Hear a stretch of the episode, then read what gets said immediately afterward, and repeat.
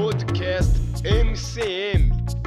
Caráter, missões, adoração, escatologia. Podcast MCM. Meus amados irmãos, que, que responsabilidade essa noite. Nosso pastor me pediu para substituí-lo essa noite, pastor José. E ontem cheguei a essa hora aqui. Estamos, vamos passar uma semana tratando de um projeto cultural da MCM e da história da MCM.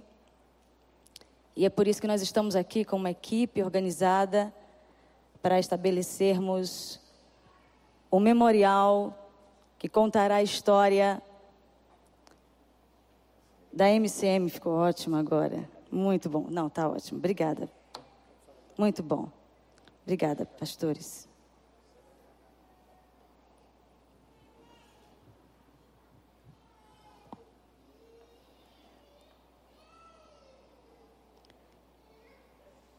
E eu quero nessa noite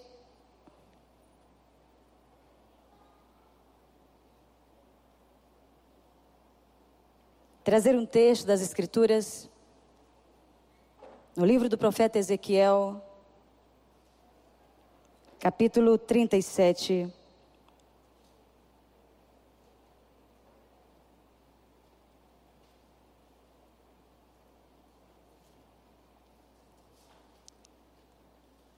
Trazer essa palavra nessa noite.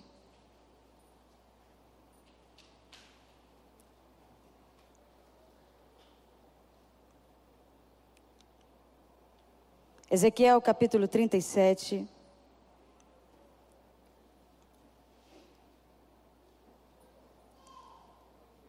Primeiro fazer uma denúncia e depois falarmos o que Deus tem falado comigo em relação à nação brasileira.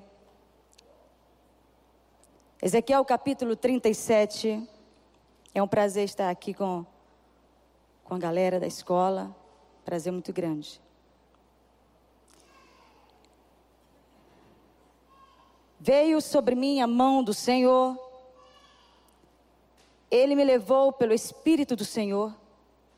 Me deixou no meio de um vale que estava cheio de ossos. Me fez andar ao redor deles. Eram muito numerosos na superfície do vale e estavam sequíssimos.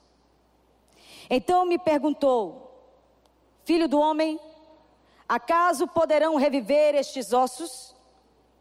Respondi: Senhor Deus, tu o sabes. Disse-me ele: Profetiza a estes ossos e dize-lhes: Ossos secos, ouvi a palavra do Senhor. Assim diz o Senhor Deus a estes ossos: Eis que farei entrar o espírito em vós e vivereis Porei tendões sobre vós, farei crescer carne sobre vós, sobre vós estenderei pele, e porei em vós o espírito, e vivereis. E sabereis que eu sou o Senhor. Então profetizei segundo me for ordenado. Enquanto eu profetizava, houve um ruído, um barulho de ossos que batiam contra ossos, e se ajuntavam cada osso ao seu osso. Olhei e eis que havia tendões sobre eles, e cresceram as carnes, e se estendeu a pele sobre eles, mas não havia neles o espírito.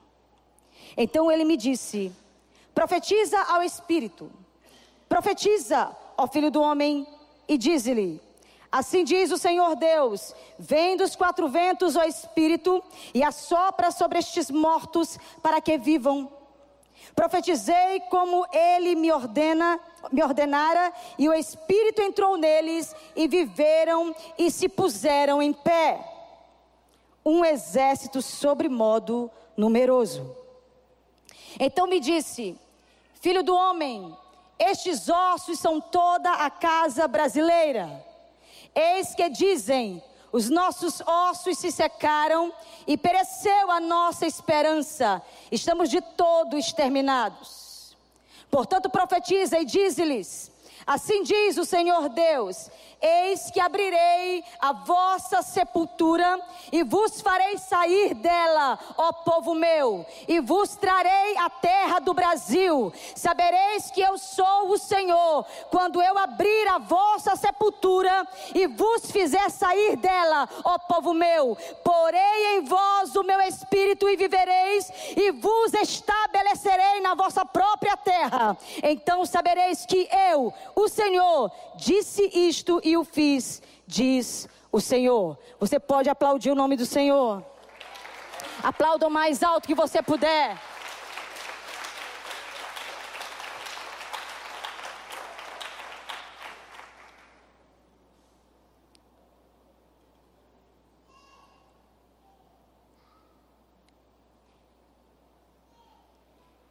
De quem é o poder? De quem é o poder. Graças a Deus nós estamos num país democrático, diga aleluia. Nós somos um remanescente de uma situação difícil que nós passamos durante um ano. E pela misericórdia de Deus, você e eu estamos vivos agora. Só a misericórdia de Deus nos fez estar vivos agora. Então nós podemos compreender que nós somos o remanescente para esse tempo e que nós temos uma grande responsabilidade a partir de agora de trazer algo para a nação brasileira como resposta.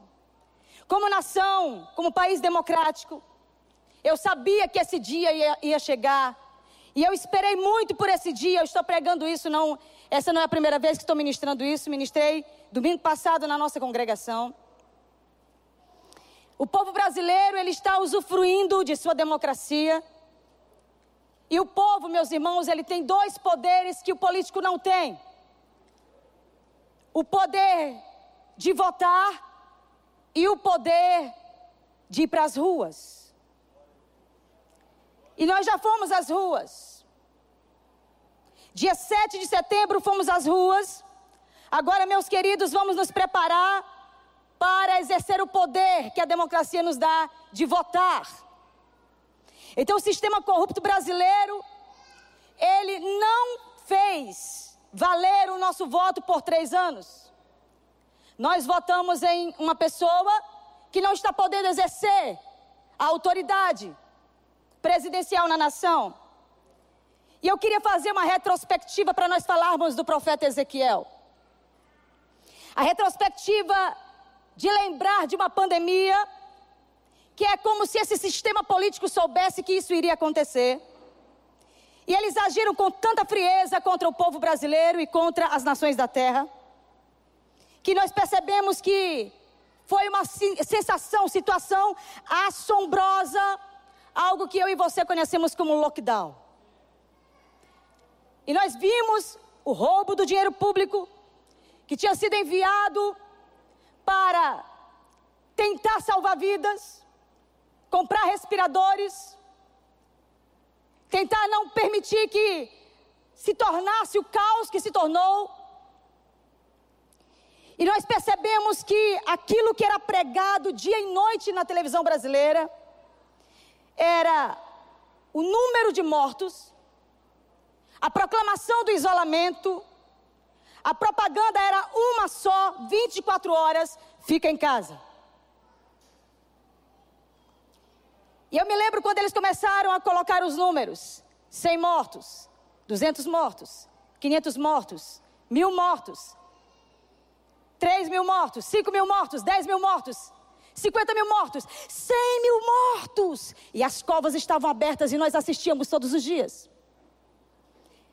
Eles queriam instalar o caos. Eu me lembro, e jamais vou esquecer, que eu disse ao governador do estado do Maranhão o que Deus iria fazer depois que passasse tudo isso. Inclusive, os dias dele estão contados, ele nunca mais será governador do estado. Os dias deles, os dias dele acabou como governador. Encerraram-se os dias daquele homem. Ele teve a oportunidade de ser melhor do que os seus antecessores, mas ele fez muito pior. Para quem não sabe, ele estabeleceu o lockdown no Brasil. Foi o primeiro governador do Brasil a estabelecer o lockdown. O primeiro que teve coragem de controlar, controlar as praias, os comércios, as ruas, de mandar tomar a venda do picolé, a venda do vendedor de água. Vimos as vergonhas e os vexames enquanto eles mandavam ficar em casa, os supermercados estavam lotados, os ônibus lotados e as igrejas fechadas. Eu não acreditei no que eu estava vendo.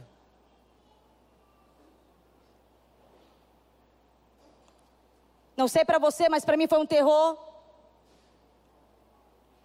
E nós vimos por alguns meses os verdadeiros tiranos da nação brasileira. E sabe o que mais me escandalizava? Nós elegemos essas pessoas.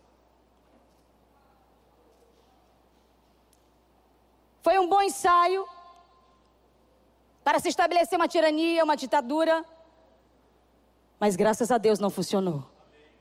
Estamos aqui pela misericórdia de Deus Estamos aqui agora para denunciar o fato. E eu sonhei muito com esse dia. Porque nós sabemos quantas pessoas perderam suas famílias, entes queridos. E como foi difícil para muitas pessoas superarem essa dor, esses traumas. Eu me lembro que, chorando a Deus, eu disse: Senhor, se eu ficar viva, eu vou lutar contra os tiranos da liberdade do povo brasileiro. Eu vou lutar contra o comunismo. Esses tiranos que naquele momento, investidos de autoridade dada pelo povo através do voto, agiam como se eles fossem donos do poder.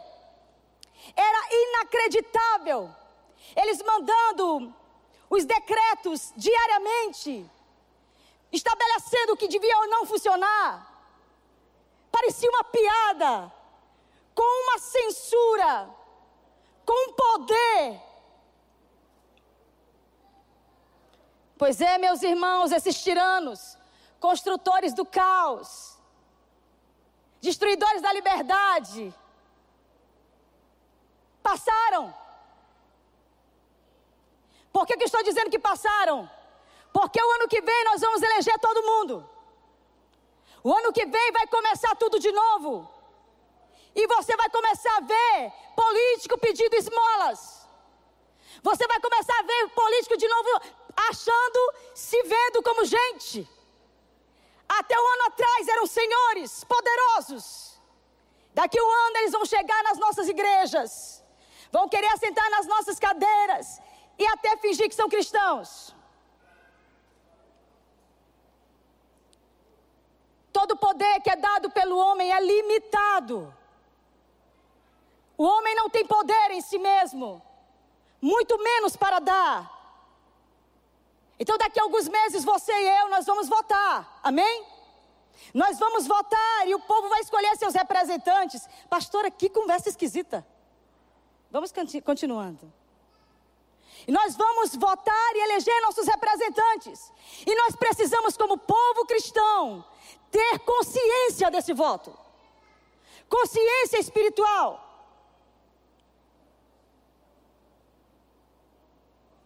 Porque quem é o patrão é o povo.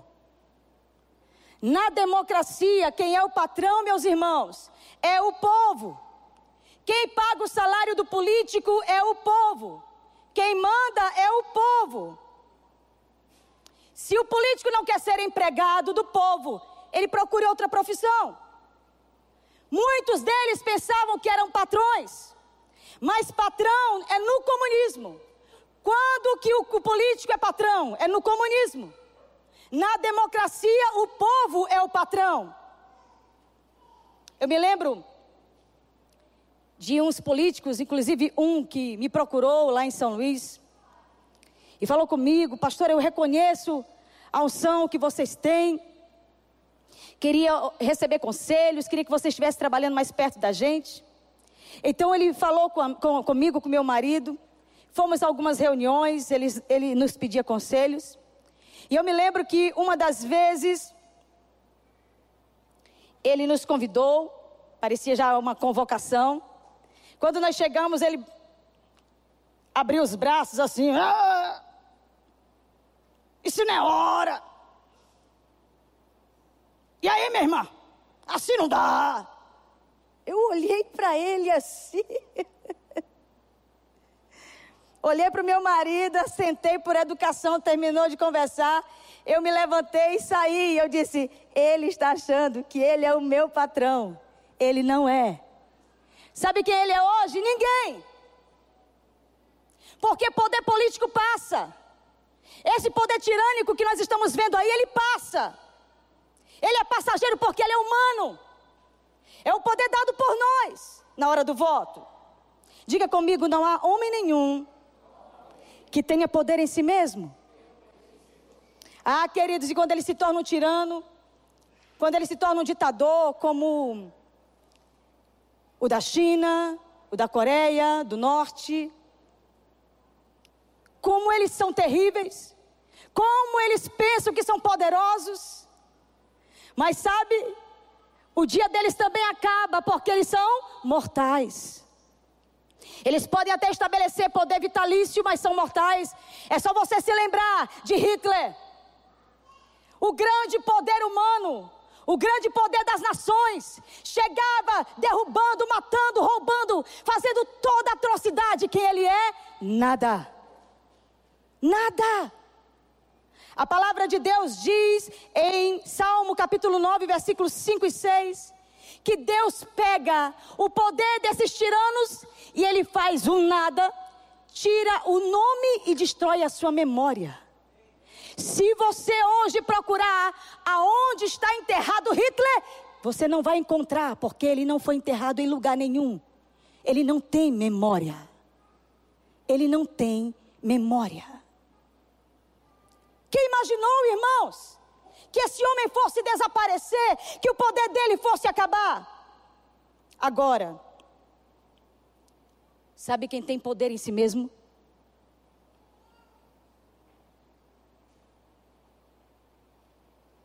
Primeiro Samuel, capítulo 2, versículo 2, segundo Samuel, capítulo 7, versículo 22.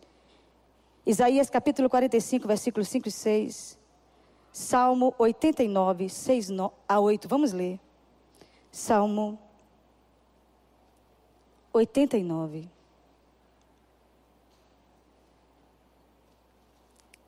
Seis a oito.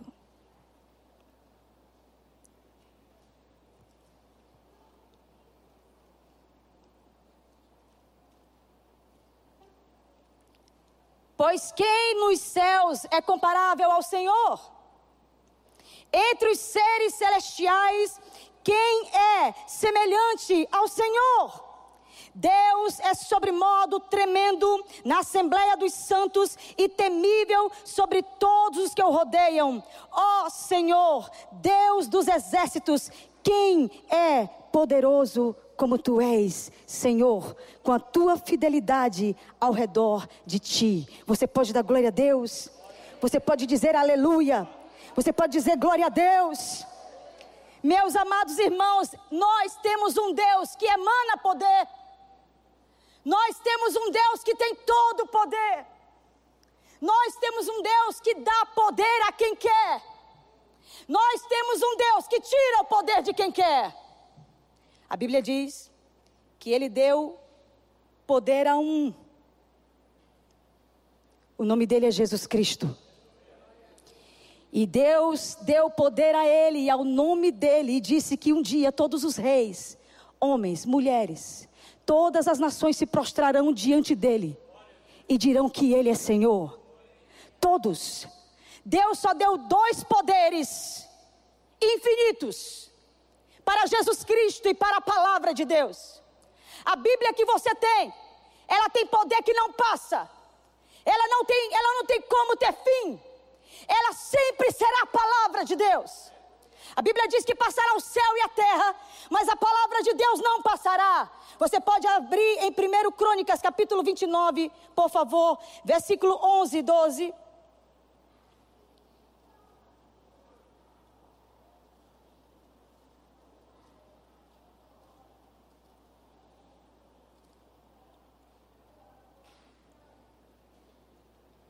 Teu Senhor é o poder, a grandeza, a honra, a vitória e a majestade, porque teu é tudo quanto há nos céus e na terra.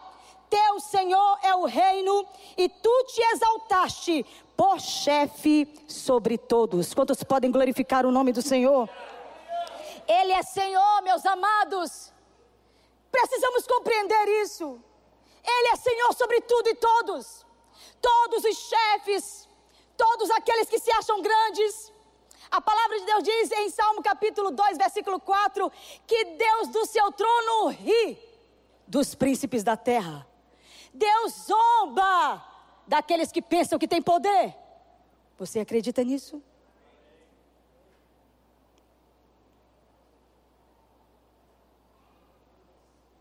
Quem são os políticos? Servos do povo. Quem são os políticos? Servos do povo. Empregados do povo, não é bonito isso, irmãos? Empregados do povo. Eu me lembro, nós temos essa concepção, o brasileiro tem essa concepção quando vê um político, oh, oh, oh. oh. E eu me lembro, nós estávamos fazendo um, um, um projeto missionário na Alemanha, e nós tínhamos que ir para a França. E a pessoa que estava sendo a nossa ponte para a França disse assim: quando vocês chegarem naquela cidade, vocês procurem o prefeito da cidade. Eu falei: prefeito? Eu nunca nem vi o prefeito da minha cidade. Ela disse: não. Quando você chegar na cidade, você pode procurar o prefeito, vai lhe atender. Normalmente, prefeito na Europa é, é qualquer pessoa.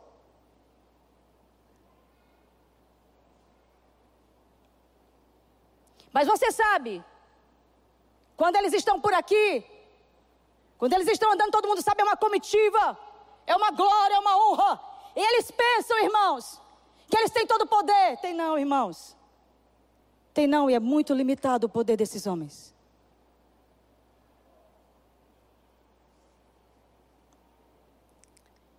O que eu quero dizer também é que eu acredito no chamado político. Inclusive ontem nós tivemos, eu peguei um voo da galera que trabalha hoje, né, em Brasília, e veio basicamente os comunistas dentro daquele voo. E exatamente a senadora comunista do Maranhão, que é evangélica,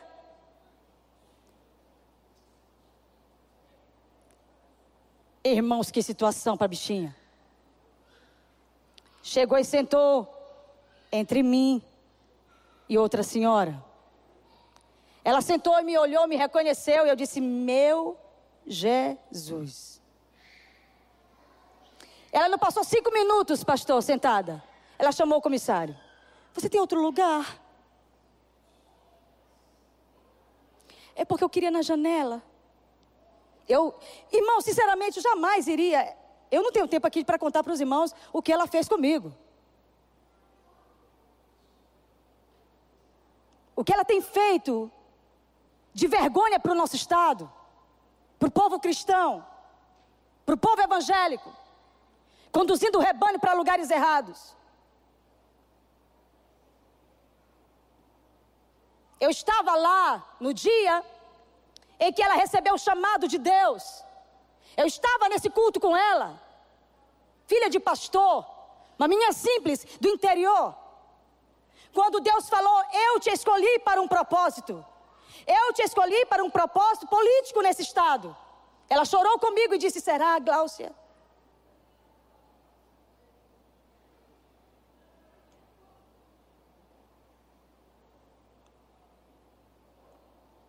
É impressionante como as pessoas pegam o poder que Deus dá e executam como se não fossem prestar contas. Todos nós prestaremos contas, queridos principalmente aqueles que receberam um encargo de cuidar de comunidades.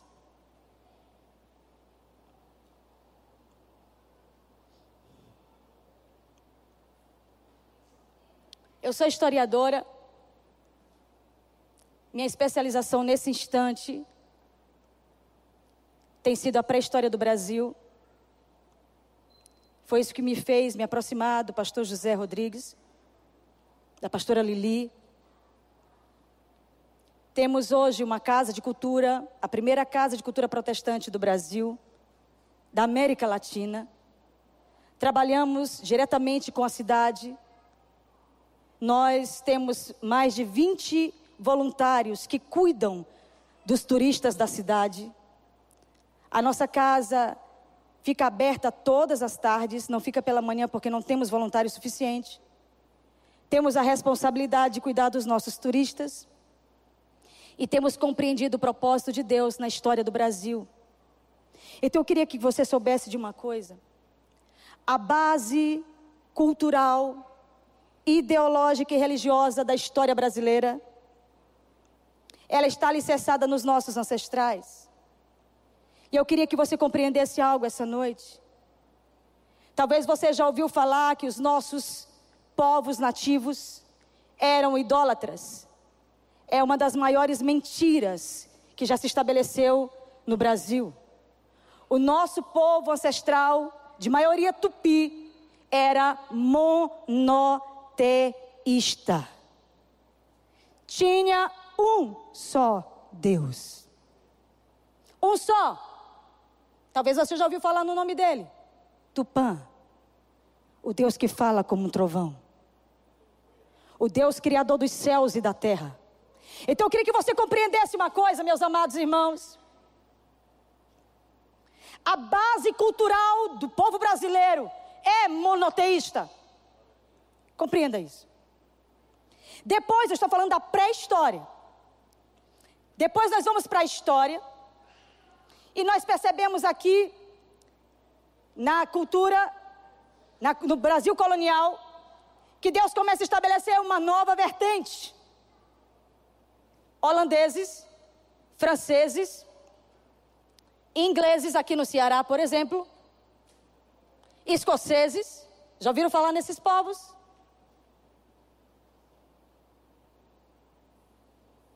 E portugueses. Vamos abrir um parêntese. Cristãos novos. Vamos deixar mais claro. Judeus sefaraditas. Então compreenda, nós estamos com uma cultura semita, monoteísta, judaico-cristã. Vocês podem dar glória a Deus por isso? Sabe por quê, meus irmãos? Porque nós poderíamos ser, ter nascido de qualquer outro povo. Mas o nosso DNA é judaico-cristão.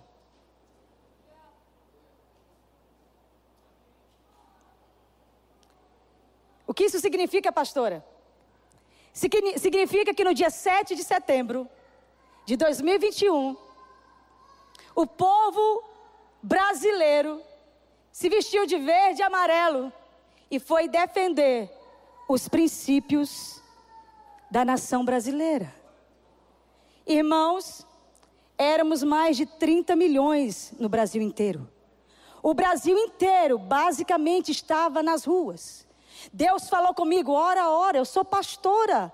Talvez você está escandalizado. Eu queria ouvir a palavra, a pastora falando de política. Está na hora de nós começarmos a entender algumas coisas. Eu tenho autoridade de falar debaixo do sangue de Jesus e da autoridade do meu pastor que gosta de falar desse assunto. Aprendi com ele. Então nós percebemos que estamos falando de um povo conservador. Oh! Estavam tentando nos enganar que nós éramos povinho pequenininho. Irmãos, 7 de setembro provou quem nós éramos. Uma multidão, multidão incontável. Até o Maranhão foi para a rua. Deus falou conosco, estávamos orando, já tínhamos 15 dias orando 24 horas ininterrupta, quando o Senhor falou para nós: aluga um trio elétrico. E entra na marcha.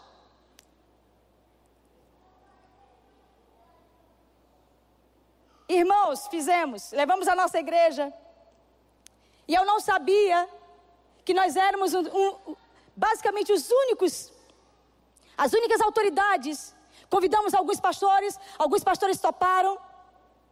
E subimos nesse trio elétrico por mais de três horas, profetizamos sobre a cidade de São Luís do Maranhão.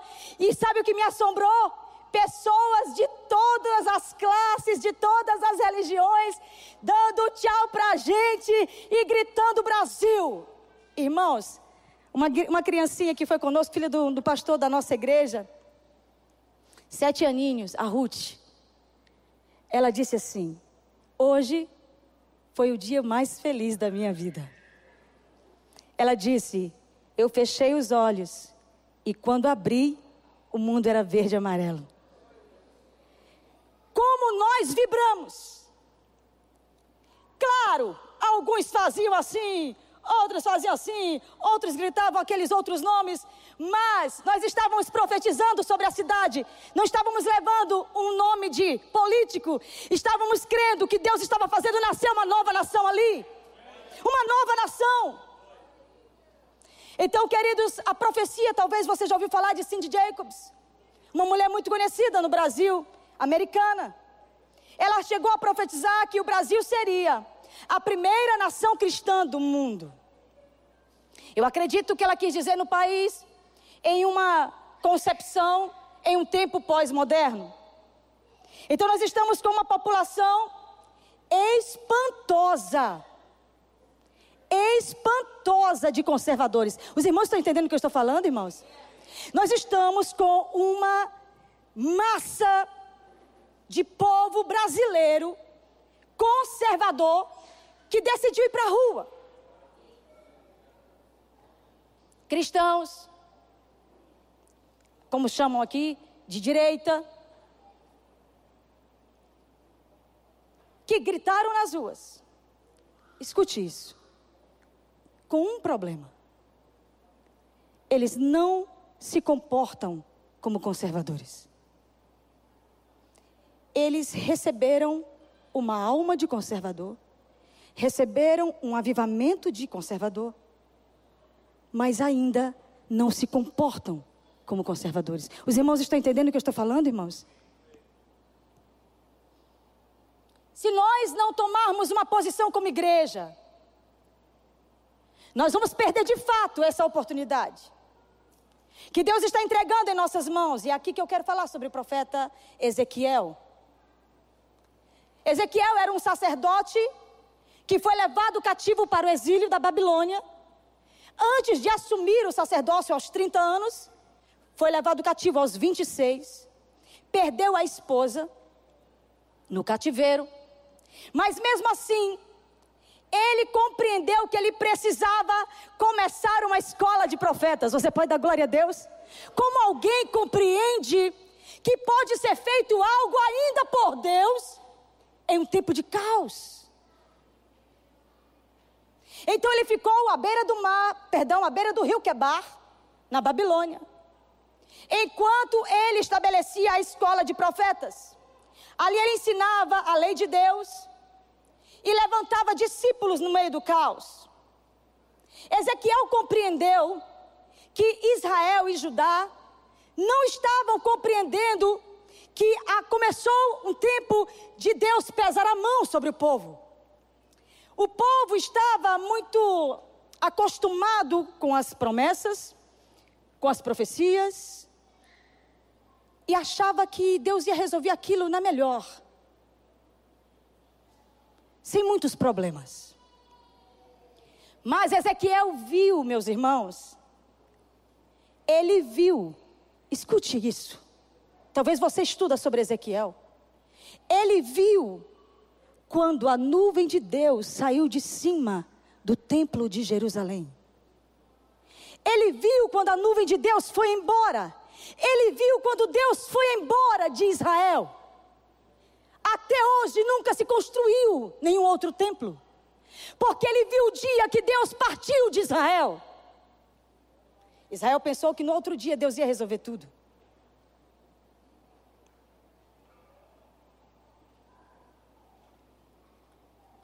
O que deveríamos fazer pensou Ezequiel? O que nós devemos fazer? Esse é o momento de levantarmos uma nação de novo. Esse é o momento de reerguermos a nação.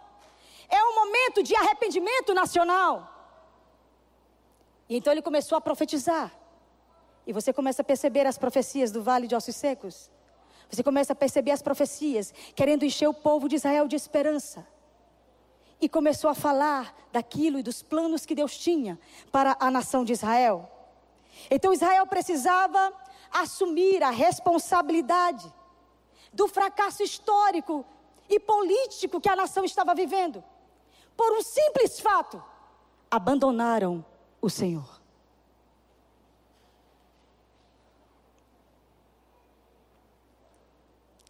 Vamos falar do Brasil.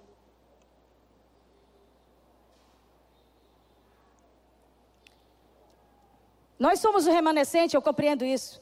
Se você ainda está crente, Deus tem um propósito em sua vida. Porque, meus irmãos, é um tempo de muita frieza em todo o Brasil. O pecado entrou na igreja brasileira. O vexame, a vergonha, o escândalo.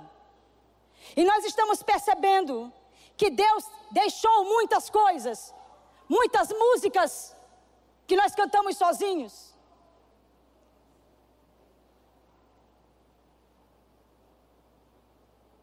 Muitas músicas defasadas. Te quero, te amo.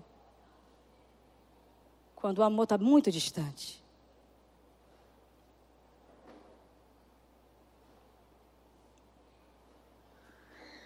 Mas há uma esperança.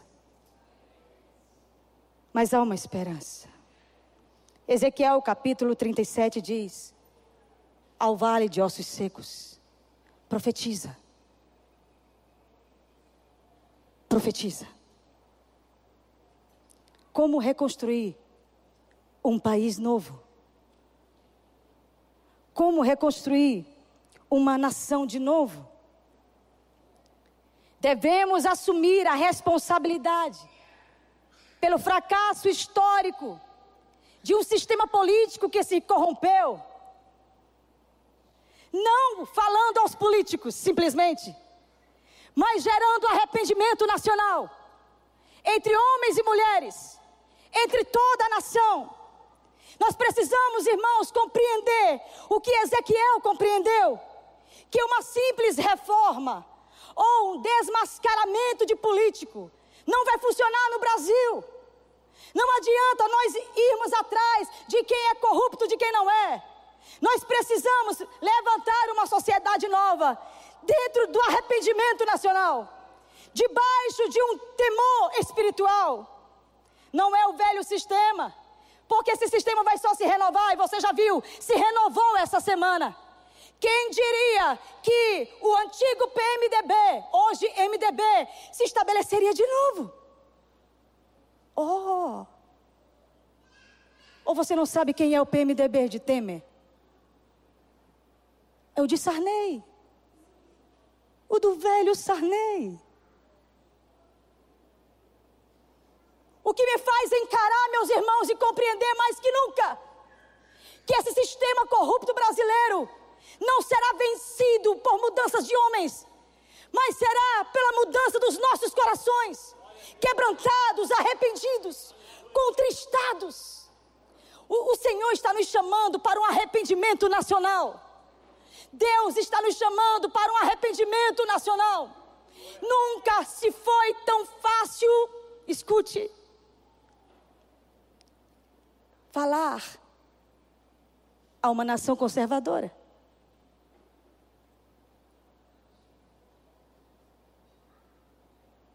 As pessoas, é inacreditável, escute isso. Não sei se aqui tem algum comunista, mas é inacreditável. Tem crente comunista e descrente conservador. Oh! Que assombro! O que eu vi enquanto rodei as ruas da cidade de São Luís, de pessoas gritando, Brasil. Enquanto eu já vi evangélicos. Nada a ver. Hã? Levantar a bandeira da família? Nada a ver. Lutar pela família? Nada a ver. Lutar contra o aborto? Nada a ver.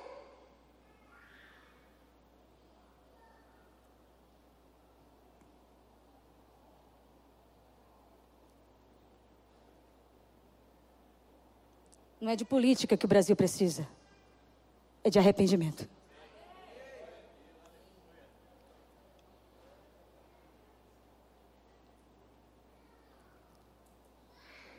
Precisamos nos converter a Deus, meus irmãos. Sabe por quê? Você não morreu por um milagre. Você não é melhor que, do, do que os que morreram. Há um propósito de Deus em sua vida para você estar vivo essa noite.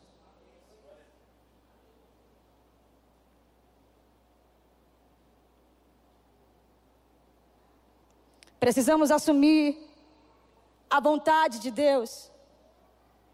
Sinceramente, pastores, será fácil pregar agora, sabia? Vê um cara com a camisa verde e amarelo e tu começa a dizer: é isso aí, ele é isso aí. Brasil, Brasil.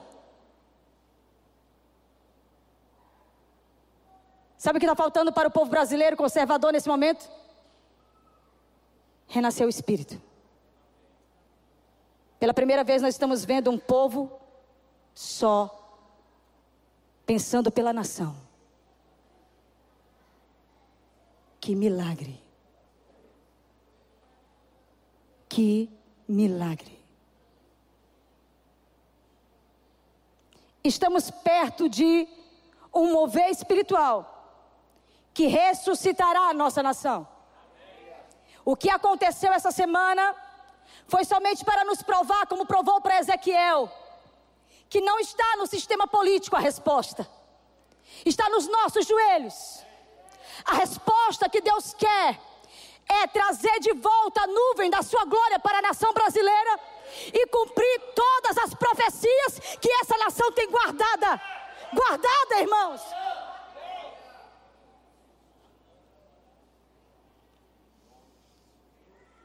Queridos, a nação brasileira será o maior celeiro do mundo. Já ouviu essa frase? Pois os políticos agora estão dizendo isso. Não são mais os profetas. Nós pensávamos que o Brasil ia ser celeiro porque ia enviar somente missionários. Não, irmãos. Sabe por que a China quer o Brasil? Porque é o maior é o maior em soja do mundo hoje. É o maior, tanto em plantação, no agronegócios, quanto em exportação.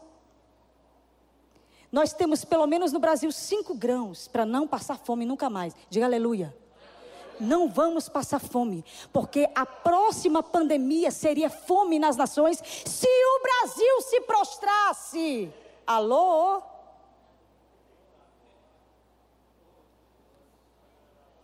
Observe, eu, eu tenho essa ministração, o Brasil celeiro do mundo. Somos grandes em milho, trigo, soja. Me ajudem milho, trigo, soja, café. Quer saber uma coisa? Gostando ou não, somos o primeiro lugar em plantação de cana. Somos o primeiro lugar no açúcar do mundo. Se alguém quiser tomar ou comer doce, tem que pedir para o Brasil. Uau! Será que você entende por que querem tanto o Brasil? Porque para a agenda funcionar, tem que falir a nação. Epa, aqui não. A nuvem vai voltar. A nuvem vai voltar. A nuvem vai se estruturar, se estabelecer. E nós vamos compreender. E nós não vamos envelhecer para isso. Não vamos envelhecer para isso, meus amados irmãos. Eu não vou esperar muitos anos.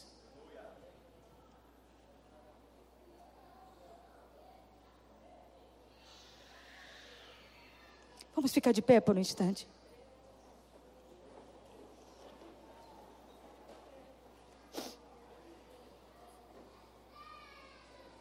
Nós precisamos desfrutar do que Deus tem para nós.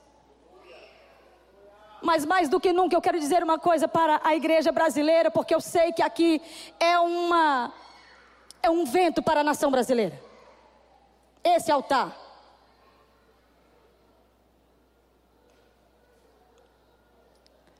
Nós não só precisamos desfrutar, nós precisamos nos converter. Não dá para eu ter um discurso de conservadora com roupas imorais. Não dá para eu ter um discurso de conservadora com a vida imoral. Não dá para eu dizer e defender a família com amantes. Deus está dizendo à nação brasileira: Eu curei o teu corpo, eu juntei os teus ossos, eu curei a tua alma. Você entende que é brasileiro? Agora eu quero curar teu espírito. Eu quero restaurar o teu espírito. Eu quero te levantar para mudar a história das nações. Irmãos, ou é conosco ou não será mais. Que as profecias que Deus tem para a nação devem se cumprir. O tempo urge. Estamos à beira do arrebatamento. Nós precisamos ver as profecias que Deus tem para a nação brasileira.